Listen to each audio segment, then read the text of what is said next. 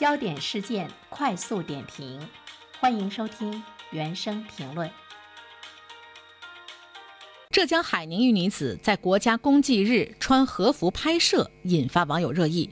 据了解，这名女子呢是当地的一家茶艺馆的店长，兼职做网店模特。接到一个店铺的邀请，穿着和服前往拍摄。当地对此事的回应说，她对公祭日不知情，已经对其进行了批评教育。那么有关此事的评论，马上有请本台评论员袁生。你好，东方。呃，目前呢，这个女子呢，她是意识到了错误啊，呃，表示呢非常的抱歉。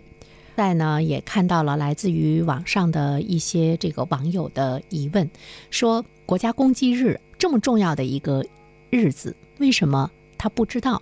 那么在现实的生活中，有多少人不知道呢？其实呢，就是除了国家的这样的一种仪式之外，在这一天呢，有很多的一些社会机构、社会组织，包括一些商业的机构，都是在以各种各样的这个形式来纪念呢这一天。比如说，有很多的网站，它的首页呢是黑色的。啊，比如说我们在朋友圈中也看到了很多人，他会发这个公祭日的信息。但是呢，有这些现象出现的时候，比如说像淘宝等，它的这个网站首页是黑色的。那有人会问说，哎，为什么会是黑色的？要看到的一个问题是，国家公祭日真的是有一些人，他的确是不知道，他会在那天做出一些让你觉得令人非常愤怒的行为。那一天他去穿和服。但是他不是有意的，他只是呢去前往拍摄，这就意味着呢他不知道。那么邀请他去拍摄的这家店铺也不知道。我们不去做更多的这个呃一些什么复杂的啦，或者是涉及到其他方面的一些问题背后的猜想，就是这样的一种现象，其实也是特别值得我们去警醒的。为什么在这样的一个日子中，竟然会有那么多人不知道？同时呢，大家会问说，他就是一个道歉。是不是就可以了？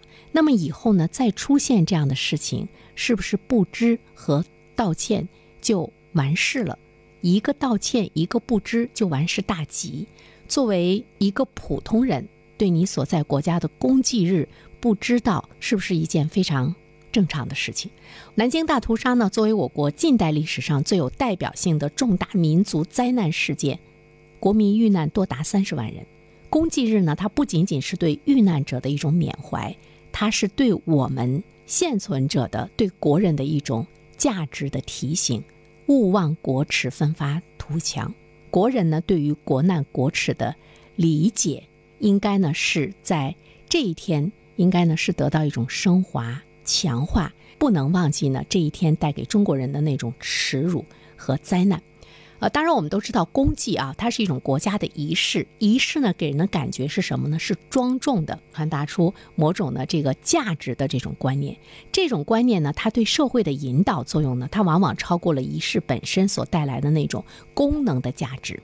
所以说呢，对于一个国家和社会来说，建立在一定事实基础上的形式和仪式，它是培养我们公民对于这个国家和社会的一种热爱之情。但是我们需要去思考的是。呃，这一天我们民间的仪式，我们个人的仪式，是不是应该有一些什么？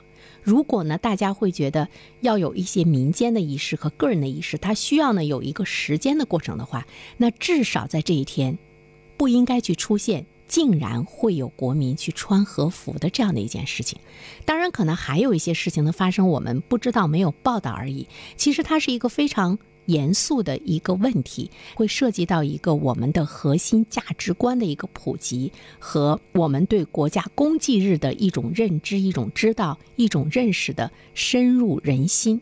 它值得我们去反思的是，我们怎么样在这方面呢加强一个宣传教育，更多的从个人的角度上来来讲，国家公祭日这样的日子，我们要有一种内心的尊重和个人的一种仪式感。你要呢表示一种悼念。那么，呃，这个女子的做法会让人们想起“商女不知亡国恨，隔江犹唱后庭花”。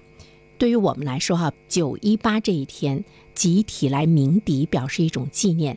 当我们呢会听到呢防空警号声的这个响起的时候，我每一个人他会肃然起敬，而且有的人会热泪盈眶，因为他知道这一天我们是需要记住的，会让每一个人去知道，哎，为什么啊我们会有防空警报的响起，或者说我们会有鸣笛？我觉得这就是一种仪式感，它呢对包括孩子在内都有一种强化。你知道，在历史上的今天，对于我们的国家来说，呃，经历了什么什么样的灾难，经历了什么什么样的事情，同时呢，它会呢约束每一个自然人的行为。所以说，对于国家公祭日这一天，我觉得，呃，无论是从哪一个方面来说，我们要去呢强化它的仪式感，我们要加大它的宣传的力度，同时我们要强化它每一个公民对这一天的。一个记住，首先今天来看的一种状况，首先我们要记住这一天。你记住了，你知道它的背后的历史，曾经的南京大屠杀给我们带来的巨大的灾难和耻辱，你才不会说因为职业我去穿和服，一个道歉就可以去应对过去了。如何避免以后不再出现这样的事情？在明年的今天，每一个中国人都能够以他自己内心的庄重。内心的怀念来纪念这一天，我们才能够更好的前行。好了，东方，好的，感谢原生。